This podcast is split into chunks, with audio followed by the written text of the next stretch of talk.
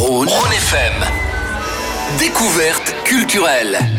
Et en découverte culturelle cette semaine, et puisque la Fashion Week de Paris vient de se terminer, parlons mode et revenons sur une marque célèbre de doudoune qui a fêté ses 70 ans l'année passée. Je parle bien évidemment de Montclair. Créée en 1952 par l'alpiniste René Ramillon et son ami André Vincent, elle produit initialement de l'équipement pour les activités de grand air, allant des sacs de couchage matelassés au protectrice en passant par les capes à capuche imperméables. L'objectif, rendre la montagne accessible à tous en proposant du matériel pratique léger et de qualité.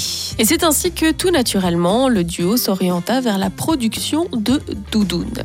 Et c'est grâce aux innovations techniques d'une France d'après-guerre en pleine reconstruction que ces doudounes vont pouvoir voir le jour. Je parle évidemment du nylon qui vient d'être inventé et qui séduit les grenoblois grâce à sa résistance et à sa légèreté. Et hop, la première doudoune voit le jour en 1962 et attire immédiatement l'attention de Lionel Terret, l'un des plus grands grimpeurs de sa génération qui la met à l'essai. Paris donc réussi, elle l'accompagnera désormais lors de toutes ses expéditions. Au fil des ans, elle deviendra un indispensable de la tiraille des alpinistes européens.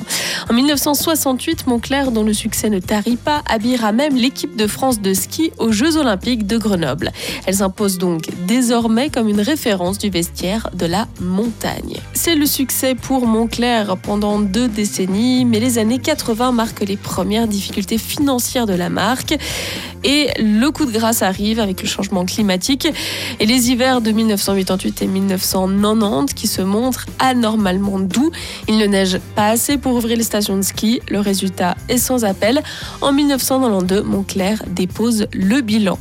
Alors l'histoire aurait pu s'arrêter là, hein, mais c'était sans compter sur la passion italienne pour Montclair. Remo Ruffini rachète la marque qu'il affectionne sincèrement. Il veut rester fidèle à son ADN tout en lui insufflant une allure plus mode.